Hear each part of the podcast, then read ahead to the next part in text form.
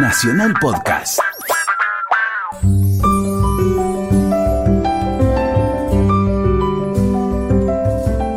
Hola, ¿qué tal? ¿Cómo les va? Muy buenas tardes. Estamos en AM870 Radio Nacional, la radio de todos. Estamos haciendo Resaltadores, un programa de libros, un programa sobre libros. Al final ni sabemos cómo es sobre libros o de libros. Después le vamos a preguntar a la entrevistada de hoy qué le parece mejor. Lo hacemos con mi amiga y compañera, la señora Luciana Vázquez. ¿Cómo le va, Luciana? Muy bien, Gustavo, todo lindo. ¿Todo bien? Sí, sí.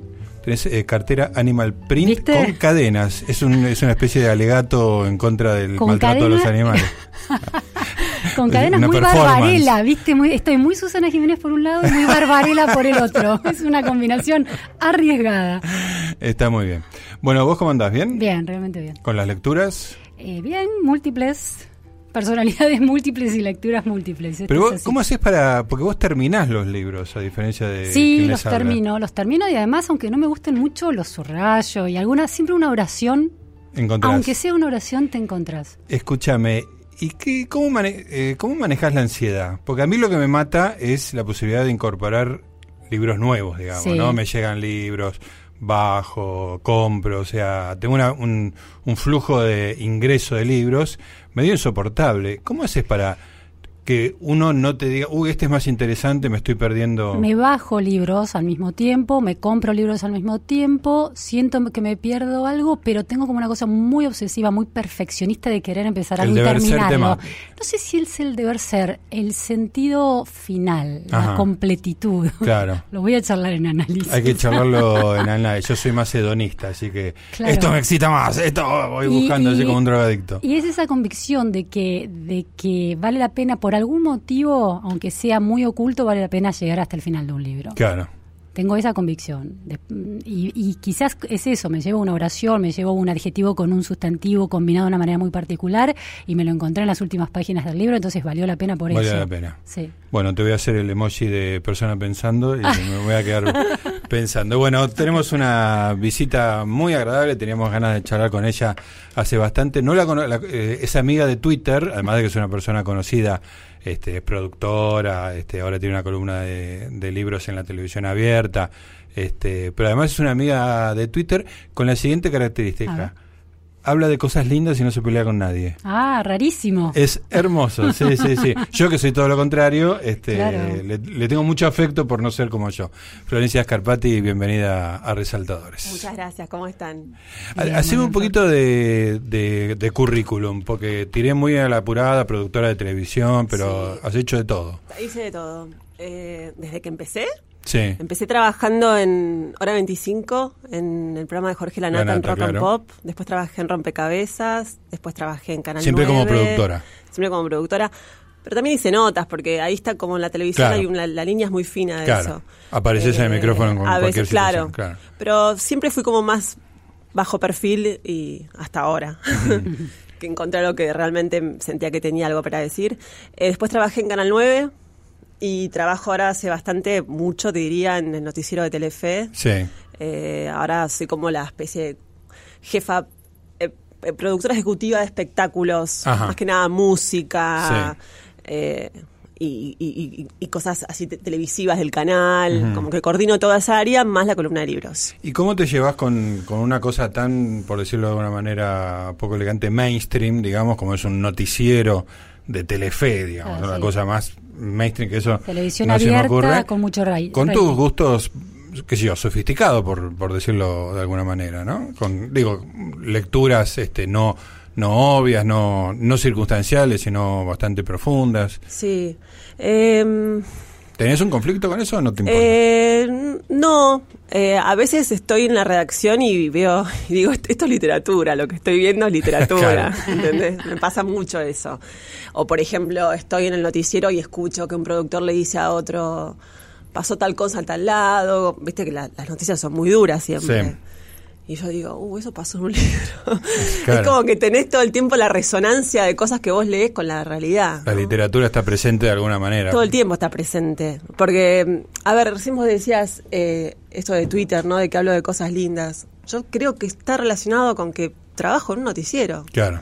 Y si yo trabajo 10 horas en un noticiero desde hace muchos años y tengo que llegar a las redes sociales y tengo que seguir A viendo todo eso, Digo, Claro. no tengo un minuto de, de, de paz, ¿no? Es un de, escape. Es un escape. Eh, y la realidad es que, bueno, mal no me fue, porque hay un montón de gente que le pasa que necesita de repente, el otro día estaban todos peleándose y yo subí una foto de Jane Eyre. Yo decía, yo decía, van a estoy en otro planeta, pero eso también es verdad. No, Sí, y sí, es súper. Sí, para, interesante para, para una persona como yo, que está todo el día viendo qué dice la gente, todo, y la polémica del momento, es súper refrescante que aparezca Florencia con Jane Eyre o con rock de la década del 70, ¿viste? Es como muy. Eh, es como que eh, un llamado de atención. Sí, ¿no? sí, bu- bueno, porque además un efecto de la cultura política y que también en, en el trabajo como productora de noticieros y estar ahí atenta a la noticia te debe pasar, un efecto de la cultura política es que invade cualquier identidad. Es como si no hubiera nada por fuera de eso. Claro. Terminamos hablando todos de lo mismo, polarizando los debates. Y, y además eso, circunscribiendo lo que es una persona a de qué lado de la grieta está parado. Exactamente, digamos, de la grita política, porque si- ni siquiera es de la vanguardia artística Sí, o sí, no bo- sé, Claro. otro- Boedo versus este, Claro, exactamente, que en otra época podía ser eso, ahora es impensable eso, ¿no? Entonces, ¿cómo, cómo influye esa, esa, esa, eh, esa elección de escape en el mundo de la literatura y de la alta literatura, de literatura de mucha calidad, a la hora de pensar las noticias? ¿I- ¿Influye de alguna manera esa mirada? ¿Tenés, ¿Te da otra capacidad? Bueno, eh, relativamente, porque yo trabajo en una en un área que es como más relacionado con, con programas del canal o con noticias del espectáculo. Entonces, a veces cuesta Claro. eh, meter eso, porque también la televisión no te da tanto tiempo. Vos pensás que No, ahora claro. Hay, por ejemplo, a veces yo veo, ¿no? Porque yo edito todas las notas que hacen las, las, las cronistas y, y, y hay a veces buenas respuestas, pero esa buena respuesta te puede llevar todo el espacio que vos tenés Claro. para, para eso. Claro. ¿Entendés? Entonces, a veces es complicado. A veces hay literatura ahí, pero no la podés mostrar de Claro, alguna manera. claro. Porque, porque necesitas más tiempo. Claro. Y la tele no te lo da el tiempo. Y, y no te lo da la tele, no te lo dan las redes sociales, no te lo da nada. Mm. La tele también se está acostumbrando a lo que está pasando afuera. Si te das cuenta, el cambio es permanente todo el tiempo. Sí, sí, sí, sí. Eh, entonces, es como que estamos como redescubriendo juntos una nueva época, ¿no? Para mí, los medios en general. Sí, claro, claro. La, la revolución est- est- está en proceso, digamos, ¿no? Y, y me imagino que vos empezaste a hacer producción de tele en el noticiero antes del furor de las redes sociales. Habrás Sí, visto. vi, vi todo ese cambio. ¿Y, cómo, cómo y, se era- y es, manifiesta? difícil, porque vos sabés que hay una parte que se resistía dentro del- de las noticias a darle bola a lo que se hablaba en Twitter. Y yo, por ejemplo, consumo mucho las redes sociales y a veces uno va y llevaba noticias que sucedan o temas de conversación, pero ¿sabes qué pasa? Los temas de conversación de las redes sociales no tienen tanto que ver con los reales problemas de la gente, las comillas esas que vamos a poner. ¿no? Sí, sí. Cuando se habla de la gente, ya uno nunca Sí. sabe bien qué. Pero hay una cosa de microclima. Hay una cosa Sí, sí. que la tele todavía para mí maneja, que es como lo popular, lo muy popular, que no está tan relacionado con la peleita de Twitter. Eh, entonces, bueno, ahora que estoy haciendo esta columna de libros, para mí es como súper un desafío terrible poder recomendar cosas que yo misma compraría y que no es lo, lo obvio Claro. o lo más fácil o lo, o lo que todo el mundo com- o no, o no es un bestseller. No tengo nada contra los bestsellers, Dickens era un bestseller, Claro. Claro. pero hay cosas buenas para descubrir que No, es lo el- que todo el mundo habla, ¿no? El bestseller no, no te necesita, por decirlo de alguna manera, ¿no? Sí, igual yo cuando hay cosas, por ejemplo, ahora justo yo estoy muy enganchada con una saga que es un bestseller absoluto, que es Elena Ferrante.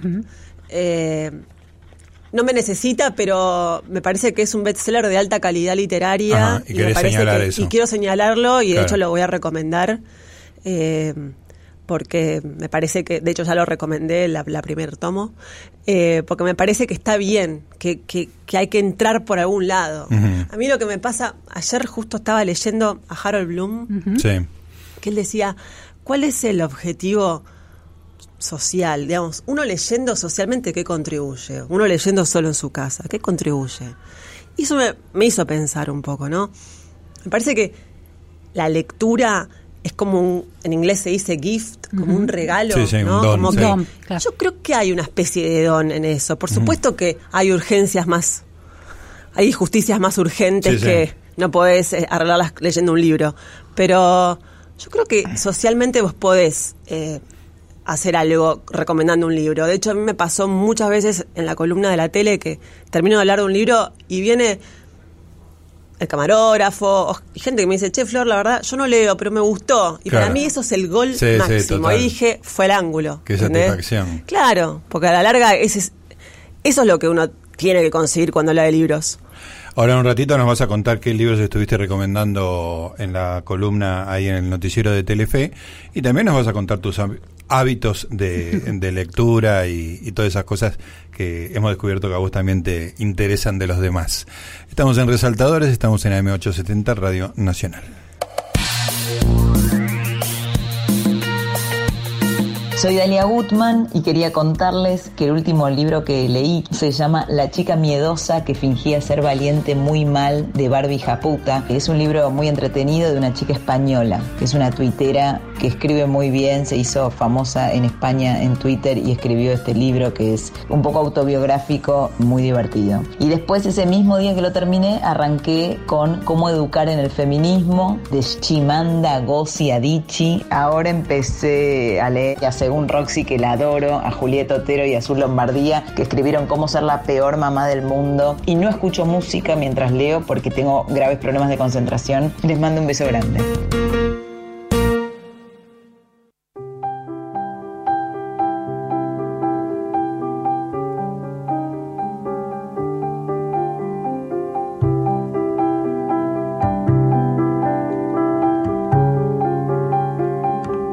Muy bien, seguimos en Resaltadores. Estamos acompañados por Laura Cristaldo, nuestra operadora, el señor Santiago Pfeiffer, nuestro productor. Y la visita de hoy es la productora y columnista de libros Scarpati, Flor Scarpati, que nos estaba contando de su columna. ¿Este es el noticiero del mediodía o de la De la noche? medianoche. Medianoche, ah, Sí. claro, es más apropiado, Sí, más apropiado. para, para esto. Y bueno, ¿y cómo, cómo elegís los, los libros? Un poquito diste la punta en respecto del, del grado de familiaridad que la gente puede llegar a tener con un libro. Cuando digo la gente, digo el, el gran público que ve un noticiero en vivo a la, a la medianoche, ¿no? Que son millones de personas, este, pero por ahí con un hábito de lectura un poco menos práctico que el tuyo, ¿no? Y trato de buscar libros que puedan repercutir eh, en las historias de la, de la vida de la gente en general, digamos, que tenga un poquito de todo. O, o engancharlos por, por ejemplo, el otro día quise recomendar el de Pero Mairal, Salvatierra, que, que me pareció un libro que te- muy interesante porque habla de la relación de un padre y un hijo. Sí. Y quién... ¿Quién no se puede enganchar todos. con eso? ¿Quién no se puede Aparte- Marido, enganchar? Claro. Eh, trato de pensar en eso, ¿no? De, de libros que, que toquen alguna fibra en la otra persona y que no sean muy eh, snobs o muy cool o como se diga. ¿Cuál sería un libro muy snob o cool para contar en tele? Uf. Que a vos te guste, digo, millones, porque- pero lo voy a contar eh, Ah, igual. No, eh, a ver, eh, por ejemplo, hay un libro que me gusta mucho que salió este año de una editorial independiente que se llama Conjunto Vacío, Ajá. que es la historia de una chica que es una artista visual en realidad que escribe y que habla sobre bueno la desaparición de su madre y, a- y- y una especie de ruptura amorosa, pero el libro está contado con palabras y con dibujos. Ah, claro. Entonces hay como intersecciones. Claro. Vos tenés un párrafo y una intersección que termina de completar la historia. Y a mí ese libro me fascina, me, me re gustó. Claro. Me gusta que sea una editorial independiente, me porque sé cómo les cuesta, digamos. Y la realidad es que eh, voy a ver si lo recomiendo. Muy difícil de, de transmitir. Claro, esto es televisión y tenés que... Claro. Tenés muy poco. ¿Cuántos minutos tenés para tu columna de Y un minuto treinta, Claro. sí. contra un libro de 400 páginas? Sí, lo liquido ahí. Pero después me queda para mí. Por eso lo que sí hago es tratar de leer cosas que a mí realmente me gusten. No leo por encargo, porque si no me gusta a mí, yo no puedo hablar de libros. Eso es lo único que, Claro. que sé. Después hay otra cosa cuando uno difunde masivamente cosas que son di- en más de un sentido difíciles y una de las dificultades es el acceso, ¿no? Vos este recomendás un libro de una editorial de Blati Ríos, por Claro. ejemplo, y no le puedes decir vayan a eterna cadencia en el Claro. noticiero de, de Telefe, porque estás en estás hablando para muy poca gente Sí, sí. o no lo van a hacer, este, no la tienen acceso, qué sé yo. Es como hay una tensión entre varias varias variables, ¿no? Que que juegan y que uno tiene que tener en cuenta a la hora de elegir el, el material, ¿no? ¿Y tienen que ser todos todos vivos o pueden ser autores muertos? No. ¿Clásicos o...? No, pueden ser autores muertos. Yo leo casi todos ¿Metiste muertos. algún siglo XIX ahí? Todavía no, todavía no porque estoy empezando. Pero no veo la hora de hablar de Stevenson, por Ah. ejemplo, Claro. que es como uno de mis pilares máximos. Stevenson, Pushkin, ¿Por qué Chekhov. Stevenson es...? A ver. Y porque Stevenson, primero que se los recomiendo ya, Stevenson era uno de los escritores favoritos de Borges, no es por eso que es favorito mío también, pero Stevenson tiene unos ensayos que cuando hay días que uno está medio, bueno, a ver, ¿por dónde vamos? Y yo leo el ensayo de Stevenson y, y me pone bien, Ah, mira vos, qué bueno. me pone bien. Bueno, ¿Tenés uno, alguno en particular para recomendarnos? él tiene, sí, tiene, tiene, hay- tiene, es una especie de libro que se llama Memoria para el Olvido con todas sus recopilaciones de ensayos. Y, por ejemplo, habla de un ensayo sobre los beneficios de caminar. ¡Uy, qué maravilla! Caminar, vos decís que tiene que caminar, caminar y agarrar el camino más lindo, no el más rápido, pero no es sobrecito de azúcar. El tipo, te, primero que con las palabras no sé cómo hace lo que hace, y eso que lo leo traducido, porque no lo leo en inglés, porque tardó mucho más y no tengo tiempo Sí. pero es como que no sé cómo las, las une de una manera que es hermoso, ¿entendés? Y te, y te pone, te da felicidad. Bueno, él decía que no había que escribir nada que deprima a un lector, que eso también, ¡Qué ética, ¿no? claro, Genial. que eso también lo decía Whitman y, bueno, y Borges. Hay un momento, viste, que los escritores uno leyó tanto Sí. que ya no sabe bien quién lo dice, porque Claro. se arma una conversación Hay sola una con todo eso. articulación entre que- Claro. gente que, que- que de distintas épocas, ¿no? Claro. Pero, bueno, Borges hablaba mucho con escritores de otras épocas, ¿no? que, Pero- que- que van tomando y Sí, sí. refutando. eh, y a veces, yo a veces, obviamente anoto los libros y digo, pero esto esto se contradice con lo que dice Nabokov. ¿Cómo es esto? ¿Qué me están diciendo? ¿Viste? Que son como, como decía, creo que era Mangel, que decía, las cont- no, Mangel no, Steiner decía que eran las, la- que las notas marginales eran las contrabibliotecas de uno, Claro. ¿no? Como que ahí tenés otra, otra, otro camino. Sí, sí, sí, sí. Eh, es muy difícil transmitir eso. ¿Y cómo haces? Porque estás haciendo muchas alusiones y referencias a, a cosas que leíste de distintos autores y las estás Sí. cruzando. Eh, ¿Tenés buena memoria? ¿Cómo es tu procedimiento de trabajo? Pues es un trabajo para vos también la Mira, lectura. sí, tengo, no tengo buena memoria y eso lo padezco mucho porque a veces me pierdo, me pierdo cosas hermosas. Por ejemplo, otro día dije, ay, ¿qué decía Stevenson del amor? Y después, menos mal que los tengo todos subrayados y abrí y decía, el amor es omnipotente. El amor cuando aparece es omnipotente, ¿entendés? Entonces vos ahí, y yo ahí me acuerdo y después me acuerdo de toda la, la historia de Stevenson relacionada con Claro. eso. Como que es como un disparador que me hace acordar. Y una época, ahora ya no lo hago porque no tengo tiempo, anotaba en esta en este cuaderno, ¿Qué es una molesquine o...? una así, de tamaño muy grande. muy grande, grande. anotaba todas las... Esto es muy nerd. No, es hermoso. Es hermoso, Sí, sí, sí, sí, me da emoción. Stevenson, todas las frases que me gustaban de Stevenson. Con letra manuscrita. Letra manuscrita. Medio que se va para arriba el renglón, Parezco pero, de cinco años. pero muy prolija. ¿Le muy- puedo sacar una foto? Si no- Obvio, claro. Sí, sí, lo tenemos Eh, que subir con tengo, foto y aquí todo. están todos mis, mis autores, ¿viste? Te lo traje porque esto, ¿viste? Puse Chekhov, Philip Roth, Alice Munro. ¿Y eso de qué época es? Esa especie de diario de lecturas. Esto no es hace tanto tiempo.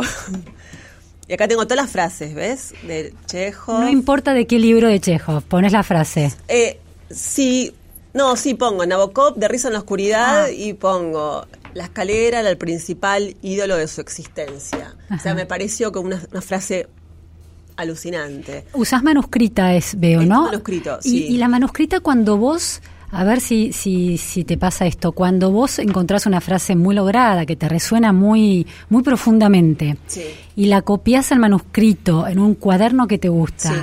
¿La recuerdo más? la recordás más y la se vive, es algo especial, ¿no? Sí, la recuerdo más, por eso no puedo leer en digital yo. Claro. Ah, porque- Tengo como una lucha interna contra lo que me dicen, ay, qué nostálgica, no soy nostálgica, Claro. no me acuerdo. Y además que me gusta jugar con el papel, con lo Sí, digital sí, no sí. puedo jugar. Es como, hay lugares que te querés quedar a vivir, en un libro te quedas a vivir, no sé si me quiero quedar a vivir en un Kindle. Claro. Eh, Sí, entiendo, entiendo. es así. Y bueno, y este cuaderno es el que anoto todas las lecturas de todas de su- los últimos años y más o menos llevo una cuenta porque a veces me Se olvido. redujo el tamaño y es más una, un anotador. ¿Por qué ese cambio a ver de formato? ¿Hay alguna Porque acá, razón? Sí, porque acá tengo como los, los títulos nada más. Ajá. Y acá las frases. Ah, es un sistema. No sé nunca nadie, pero bueno. Miel. Vinimos a hablar de lectura. No, me parece genial. Entonces, tengo todas las, por ejemplo, en 2013 leí Flores en las grietas de Ford, El espejo ciego de Roth. Y las anotás a medida que vas efectivamente leyendo ese sí, libro. Sí. Ese como en tiempo real la anotación. Sí, porque vos sabés que hay algo interesante en la lectura que es como que a veces te llegan buenos libros en momentos de tu vida inapropiados. Claro. Y a veces eh, eso, es- eso es como que la lectura es muy interesante cuando encontrás el libro en el momento exacto donde necesitas leerlo. Y Entonces, yo tener una especie de, de- de- de guía de que leí en cada año también me, me recuerda parte de mi historia, digamos, Claro. aparte de, de- de dónde estaba parada en ese momento. Hay algo de biografía ahí en esa Claro, lista. supongo que esto estoy, lo que estoy armando sin querer es un libro en algún momento sobre la lectura, Ajá. me parece, porque la verdad que, no sé, es como que es como sagrado, entonces... Y, y más o menos debes tener la, la cuenta hecha. ¿Cuántos libros por año en promedio, mira, más o menos? Los el, el año que más leí creo que fue el 2012, que leí como 66 libros, no sé si es mucho. Y es uno, más de uno por semana, es muchísimo. Es muchísimo y además con ese nivel de atención, ¿no? Claro, No es una sí, sí. lectura de voraz Sí, sí. que pasa de largo, ¿no? Claro, en diagonal. Sí, claro. esa. No, el diagonal no puedo leer. Lo que sí hago es que cuando no me gustan, antes los leía Ah, mira, a ver cómo haces. y ahora ya no. Ya no, No. te liberaste. No tengo, es que no tenés tiempo. Claro, Claro. claro. Si no, Aparte te das cuenta. Sí, ¿Y sabes cómo te sí. enojas? Yo un día terminé un libro que me recomendó alguien que, que lo respeto y me dije, ¿quién bola este libro? Claro. Y te juro que tenía bronca de perder Claro. tiempo leyendo ese libro. Me da bronca haberlo leído. Entonces Claro. dije, no, no voy a perder más. más tiempo con esto y leo. ¿Te das cuenta? A la, a la página 40 te das cuenta cuando un libro esa es la página vos. clave. Claro. No va para ningún lado. Y culpa no. Lo tenés más o menos. No. Igual creo que en eso la realidad es que tengo la suerte que también me mandan muchos libros y igual yo fui siempre de comprar muchos libros. Sí. O sea, a mí las librerías me quieren. La, Sí. que me quieren, eras mi mejor cliente, ahora ya no compro tanto. Pero la realidad es que cuando te los mandan, sabes que bueno, de última te lo mandaron y si no lo leíste, se lo darás a alguien. Sí. Pero no, no me da culpa. No, para nada. Está muy bien. Bueno, estamos con Florencia Escarpati hablando de libros. Estamos en Resaltadores, AM870 Radio Nacional, la radio de todos. Muy bien, seguimos en nuestro programa sobre libros con Luciana Vázquez. Estamos hoy con una visita encantadora, Flor Escarpati, que nos ha traído sus anotaciones. Pr- Primero el gesto amoroso de traer algo para mostrarnos Mucha cómo, sí. Florencia lee. Escuchó algunas veces el programa y sabe que nos interesa el hábito de la lectura, más allá del contenido particular de los libros y, y los autores. Eh, y además los, los objetos que trajo son, son esas cosas que yo envidio tanto porque yo soy tan incapaz de tomar una nota, de ser Sí, sí. prolijo, de ser consistente a lo largo del tiempo. Son ¿no? No hay adorables y de colección. Sí. Y, y tenemos que decir que además los escribe con un lápiz. ¿Qué Sí, lápiz sí. es? ¿Qué lápiz? Porque no es, no es lapicera, una Bic, ¿viste? No, no, No, no, claro. prosaica. Lápiz negro y los colores de los escritores en- de color, ¿viste? Ah, ah, a ver, ¿cómo, cómo no entendí? No, no, ¿no lo vieron. Es- Tenés una cartuchera con lápices de no, color. no, cartuchera no tengo porque creo que ya es como. Pero sí, tengo los. ¿Ves que pongo en rosa el nombre Ah, del autor? claro, sí, sí, sí, sí. sí. Ya es todo un No sistema sé Bueno. por qué. minucioso. Yo ¿no? miro y me salen, viste, los corazoncitos, plop, plop, plop, plop, plop, plop, plop, porque me da una ternura extraordinaria. Bueno, es muy, es, eh, es muy lindo hablar con una persona que tiene esa, ese amor tan genuino, ¿no? Por los, por los libros, un, un amor no, no cursi, digamos, un amor Claro. muy este, elaborado, ¿no? Muy profundo. Contame tus inicios totales. ¿Cuándo eh, aprendiste a leer? ¿Aprendiste a leer en la escuela o aprendiste antes? No. Eh, yo no leía de chica. No leía y tuve. eh, mi papá, que murió siendo yo muy joven, mm, no vivía conmigo, pero yo cuando iba a su casa lo veía siempre con un libro así. Era como la imagen de mi padre era un, un hombre leyendo. Ajá. Y yo creo que ahí eh, vi algo que tomé. Claro. Y un poco después, eh, bueno, después hay cosas relacionadas con el amor, que, me Ah, pasaron. Pero que también tuvo que ver un poco, un poco una influencia que tuve fuerte, pero mm, eh, empecé a leer de grande. No, no es la típica historia de la Ajá. chica que se encerraba en su cuarto a los siete Vol- años a a leer, leer así. vorazmente. No, no, no, no, no. Es un No, gusto a- adquirido, a digamos, los- con el tiempo. A los 16, 17, Ajá. ponele, sí, ya empecé a leer. Ajá. Eh, hoy pensaba que a veces uno no sé si les pasa, pero yo me acuerdo de, de los lugares de vacaciones por los libros que leí. Hay mucho de eso. ¿En sí, las sí. bibliotecas abandonadas en los lugares? ¿A eso te referís? No, no, Ah, que, pensé que te eso- acordás. ¿Qué libro leíste en cada verano? Ah, ok. Como que ah, eso también hago. Cuando Encon- voy a los hoteles. Claro, encontrar libros, ¿no, Eso no te pasa? Sí, mágico eso. Mágico. Mágico. Corín Tellado me encontré en una, en una casa alquilada en Villa Gesell, me acuerdo. Yo veraneaba tres meses más o menos en Capilla del Monte, Córdoba, que había familiares. Y claro, era un niño porteño que, que desconocía lo que era la siesta. Entonces la hora de la siesta era mortal porque mis amigos desaparecían y yo me quedaba dos horas en soledad absoluta. Y me pasaron dos cosas. Una era que cuando aprendí a leer, antes de ir al, a, a primer grado, porque me enseñó mi hermano, porque sí, eh, nada, me dio una voracidad tremenda. Y me acuerdo que leí el Juan Cristóbal de Romén Rolán sin entender Claro. nada, nada, pero era lo leía, lo leía porque el- el- la cosa, me- no la, La comprensión, sino la mecánica de las ir convirtiendo las palabras en, en frases y las frases en párrafos. Y mis hermanos, que me llevaban bastantes años, 8, 12 y 13 años, se mataban de risa, porque era un piojo leyendo Romén Rolán, era como un disparate total. Y después que mi tío tenía la cole- colección completa de selecciones del Reader Digest. Ah, ¿no? también. Este, que- entonces recuerdo las secciones, la risa, remedio infalible, mi personaje favorito, eran todas cosas que, bueno, producto de siestas este, santiagueñas en, en la Sierra de Córdoba, ¿no? Pero bueno, vos arrancaste más tarde, digamos, con la- Sí, arranqué más tarde. Bueno, sí.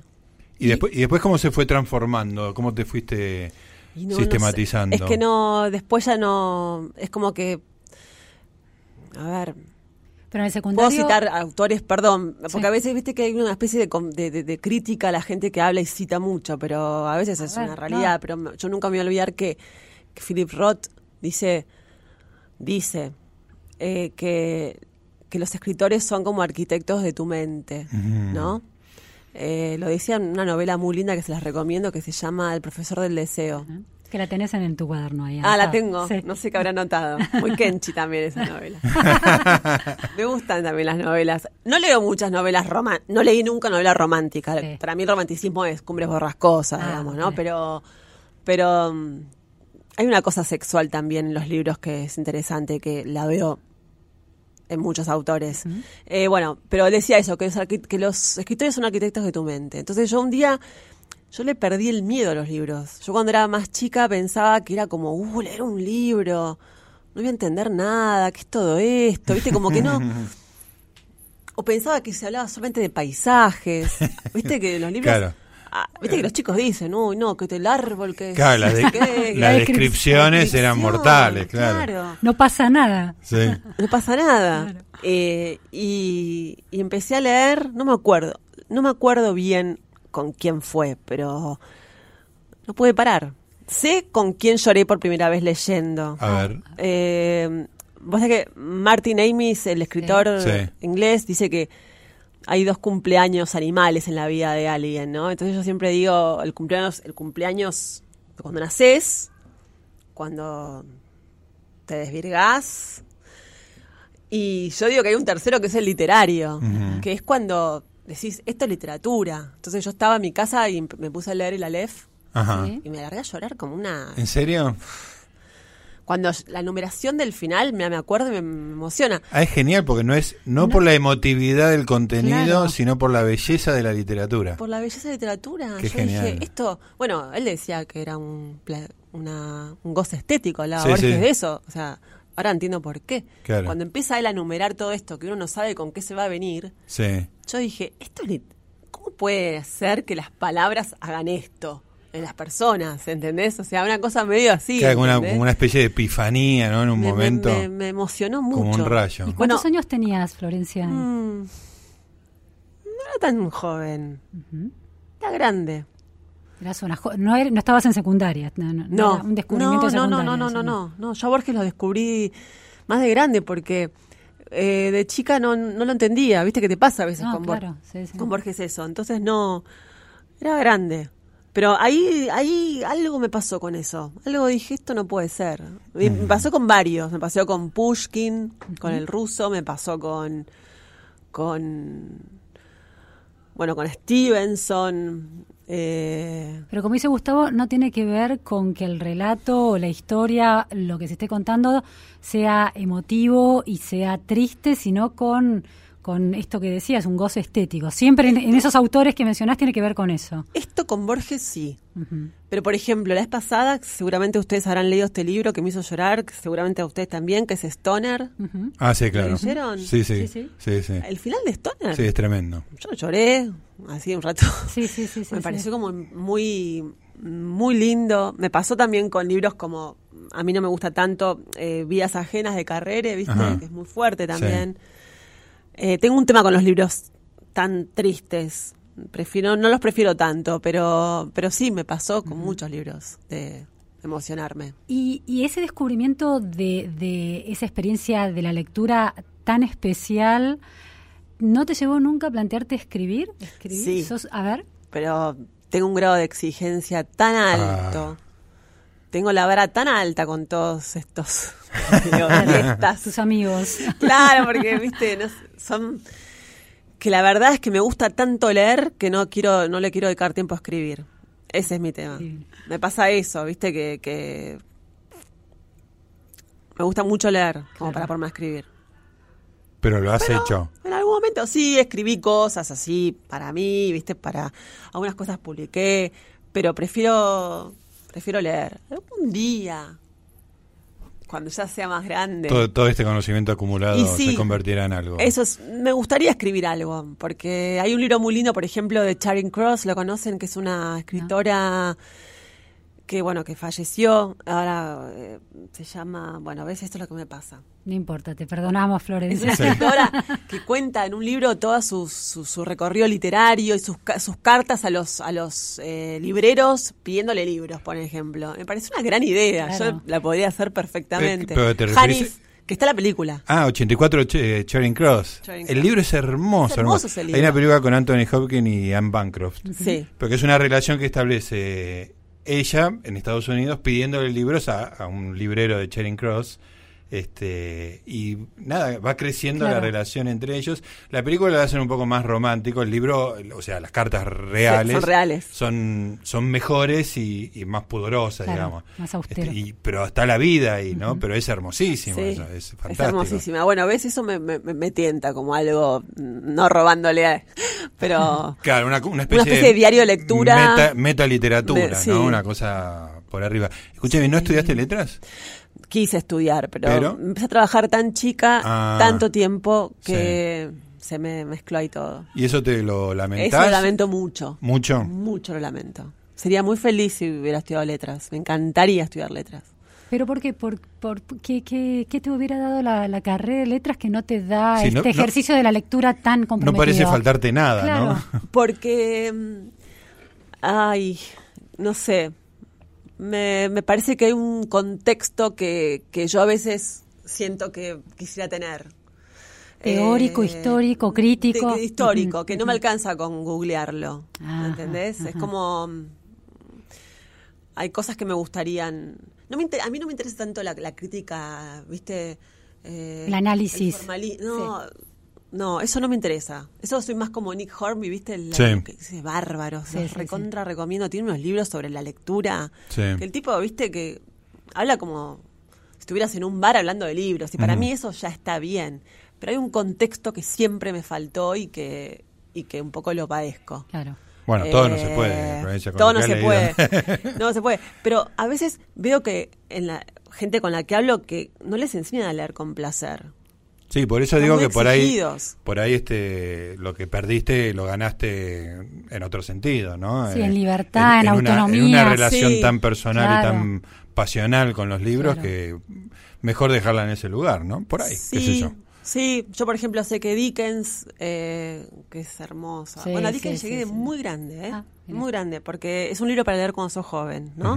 Pero yo llegué de grande y, y, y, y sé qué significó y sé, y, y sé que era un, el humor y, y cómo contó como nadie, el tema, no sé, la pobreza, la orfandad, digamos, sí, sí. ¿no? Como...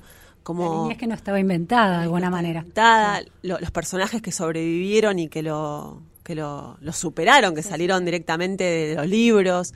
Sé Chekhov, Chekhov lo que hizo, sé que era un tipo que tomaba cosas de la vida real y con eso te hacía un cuento hermoso, viste, como que tengo, tengo todo muy, lo tengo en el mapa, pero no tengo el contexto histórico. El armazón. Es muy Claro. interesante cómo, cómo usas la palabra hermoso mucho Ah. y adqui- no, pero no, no y adquiere otra por tu el nivel de profundidad de las cosas que decís adquiere otro sentido, Sí. ¿no? Sí, sí, Se menos enriquece, claro. Absolutamente. Bueno, increíblemente se nos pasaron tres bloques. Nos Sí. queda un, un bloque. Estamos disfrutando mucho de charlar Sí, sí. con Flor Scarpati y de su pasión por los libros. Estamos en Resaltadores.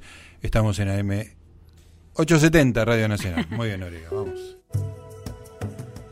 La sencillez es simplemente una manera natural de ser. Lo otro es artificio, es eh, lo que sobra.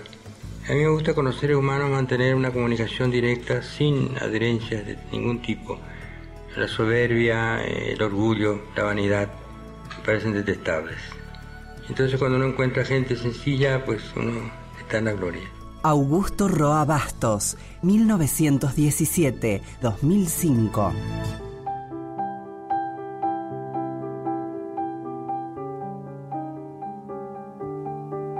Muy bien, amigos. Entramos en el último bloque del Resaltadores de hoy. Una conversación eh, divina, con hermosa, para usar su palabra, con Florencia Scarpati, una persona tomada por la belleza de la literatura. Das, das esa sensación, que estás tomada por la literatura.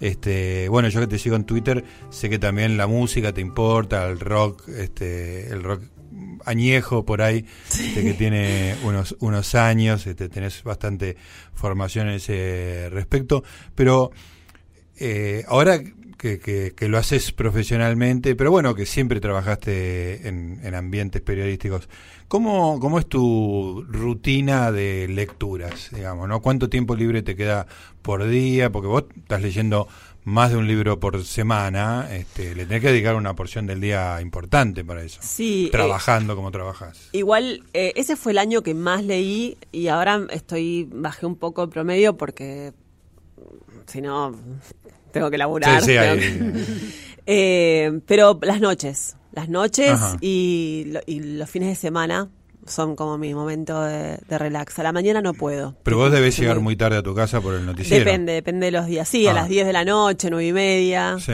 Eh, chequeo un par de cosas, hago un par de cosas y después me pongo a leer. Ajá. Y seguís hasta las... Y leeré una horita, no, no leo, un- una Ah. hora por día. Los Ah, fines de semana le doy mucho más. Ah, sí, sí. ¿Es en la cama o lees sentada en un sillón? Leo en la cama. Mi Ah. sueño era leer sentada, pero no puedo. Mi Te sueño era leer sentada es muy bueno.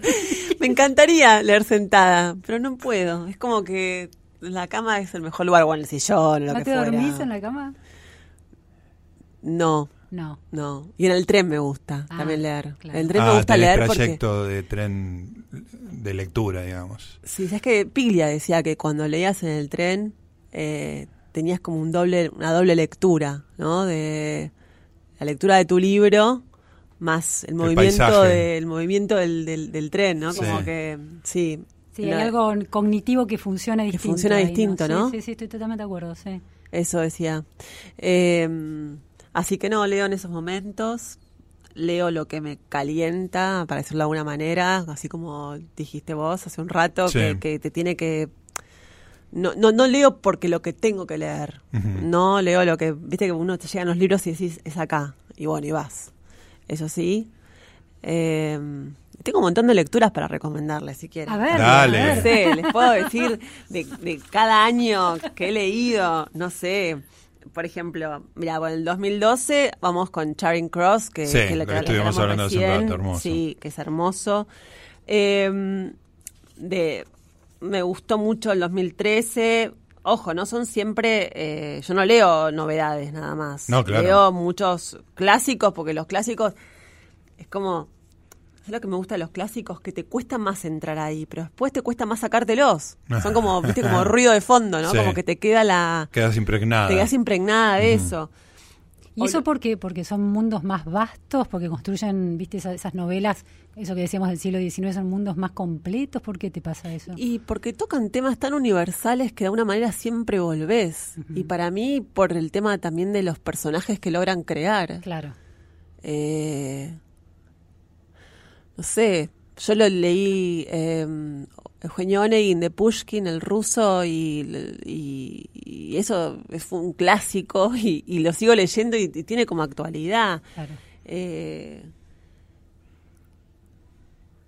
Está no pensando, sé. Florencia. Sí, estoy pensando, estoy pensando.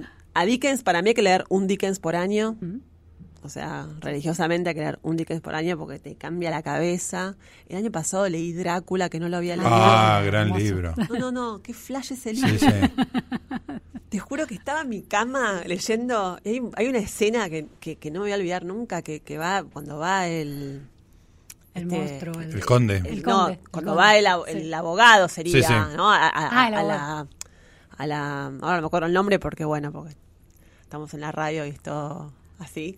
Pero eh, cuando va hasta el castillo, que él no sabía que iba a encontrarse con Drácula y que va en una carreta y que de repente ve que hay llamas azules y que el- ve, ve que el carretero trata de tocar las llamas azules porque y pregunta por qué querés tocar las llamas azules bueno porque ahí hay oro escondido dicen que hay oro escondido entonces es como una cosa hermosa Sí, sí. La primera parte, que está toda hecha con cartas eh, de Drácula, es es espectacular espectacular. Es que realmente es. es, es epistolar Sí, sí, sí, una cosa. Y un- tiene un creyendo, tiene una- la construcción es fabulosa. Sí, sí. Y tiene algo muy sexual también Bueno, con el tema de, bueno, Sí. la represión de esa sí, época, sí. que Sí, ahí, la, ahí la ves, ¿ves? Sí, sí, sí. Ah, la idea de morder cuellos y Sí. sacar sangre es casi, es casi directa la referencia, ¿no? Claro. Supongo que alguien que estudió letras te puede decir, bueno, eh, la represión sexual de esa época hace que, viste, la, esté muy presente el, el querer y el no poder. Y en mi cabeza es como le cuando parecía un acto casi. Sí, una sensualidad. Sí, sí, hay una- casi una violación, Sí, ¿no? Claro. sí, sí, sí, sí. Drácula, para mí, está en mi top 5. Sí, sí, es un Total. gran libro, un Sí, gran sí, sí, libro. sí, sí. Eso lo leí en el pasado. Eh, Aira, hay que leer Aira. Aira hay que leer. Aira a veces tiene cosas mejores que otras, pero hay que leer. Tiene un libro que se llama Cumpleaños, que me, me fascinó. Que es así como...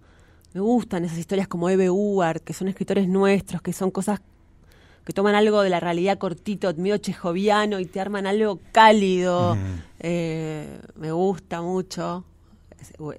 Eve me gusta. Eh, ¿Qué más? Florencia, en tu día a día, eh, fuera de la columna que haces, ¿hablas de estos libros con tus amigos? Con... Más, o menos. No conozco tanta gente, o por lo menos por los lugares donde yo me muevo, que, que, que lean, que tengan los mismos gustos literarios. Una persona que yo admiro mucho y siempre lo sigo es a Fresán. Sí, Eh, Rodrigo claro. Fresán, para mí. Bueno, es ha, como- sido, ha tenido como un rol, rol pedagógico Claro, en las columnas de página 12. Sí, sí, sí, Nos sí. ha hecho conocer Mostrando, tanto en música claro. como libro, ¿viste? Eh, hay, hay que reivindicar esa faceta Sí, de sí, educador, ¿no? Sí, es muy bueno, es muy bueno. Aparte se leyó todo. Y también lee cosas, ¿viste? Y vale, disculpe, discúlpame, para Sí. Juan Forn también. Juan ¿no? Ford también, Mm. que han hecho eso, sí, sí. No, por eso un poco pasa eso. En las redes sociales, cuando te juntás con gente Claro. que decís, ¿cómo vos leíste esto? Yo también. Ah, bueno, listo, te sigo, porque no encontrás tanto. No, no sé, esto que, que, no sé, en Estados Unidos, en Canadá está tan instalado que es el club de lectura. No, no. ¿Viste un book club? Sí, juntarte a leer, A leer. Con amigos o con amigas y. ¿No? No sé, ¿no? No, la verdad que no, no se me ocurrió, no está mal, ¿eh? La idea. Podemos, podemos- lo puedo pensar. Eh, No, la verdad Decían en que Canadá no. lo llamaban booze club, booze es alcohol. Y, claro. Escúchame, ¿y talleres de lectura tampoco hiciste? Hice dos talleres. Hice dos talleres con Alicia Steinberg, la escritora, Ajá, sí. Muy buena, muy exigente. Con Eve Uart hice también. ¿Pero de escritura o de, lec- De escritura. De escritura. De lectura no hice. Ah, perdón, entendí. Sí, no, te preguntaba de lectura porque sabía De que- lectura no hice. Ah, Hice un taller interesante en el Malva con, con Grillo, que era el amigo de Borges. sí. Eh, muy interesante, pero siempre sobre literatura, no sobre no sobre lectura. Claro. Y eso Eh, te me- abrió mundos. Me- no, no tengo tiempo ni, ni paciencia tampoco, pero con Santiago Liacha hace ta- un taller de lectura del, Del Ulises. del Sí. Ulises o de la Divina Comedia, Sí. ¿viste? Esos clásicos que por ahí son un poquito inaccesibles para la voluntad personal. Bueno, ves, San- Santiago- Seguirlo con Santiago debe ser divertido. Él es uno de los que habla también de repente de Joyce. Y Sí, digo, sí. ah, Claro, Claro, totalmente. Hay que, sucede. hay que aferrarse a, a esa gente. Nos queda muy poquito tiempo. La verdad que se me pasó volando, Flor.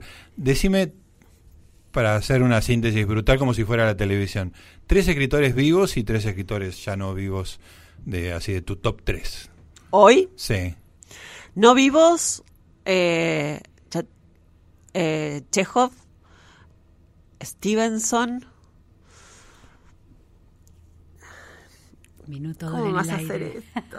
¿Cómo me vas a hacer esto? No sé qué. Y bueno, Borges, vamos a decir. Sí. Borges, Stevenson y eh, Pushkin. Chekhov. Y Chekhov. Y Chekhov. Ahí está. Eh, che, ninguna mujer, pero. Y, bueno, no importa, Como no hay estamos. muchas no- mujeres. Bueno, Nadie- pero no, no, no pedimos Citavia. ecuanimidad de género. La policía de género no funciona. Ali- Alice Munro. Ah, ahí está. Alice Munro. De las vivos, Alice Munro Ah, me gusta mucho. Lori Moore me gusta mucho. Argentinos me gusta Fabián Casas, me gusta Pedro Mairal. Eh, yo te dije más de tres igual. Sí, no importa, no importa. Eh, me, gu- me gusta. Ay, me los ¿Y voy a poetas lees? Sí, Ah, pero poquito. Leo menos poesía. Me gusta Larkin, que es re deprimente, pero me gusta.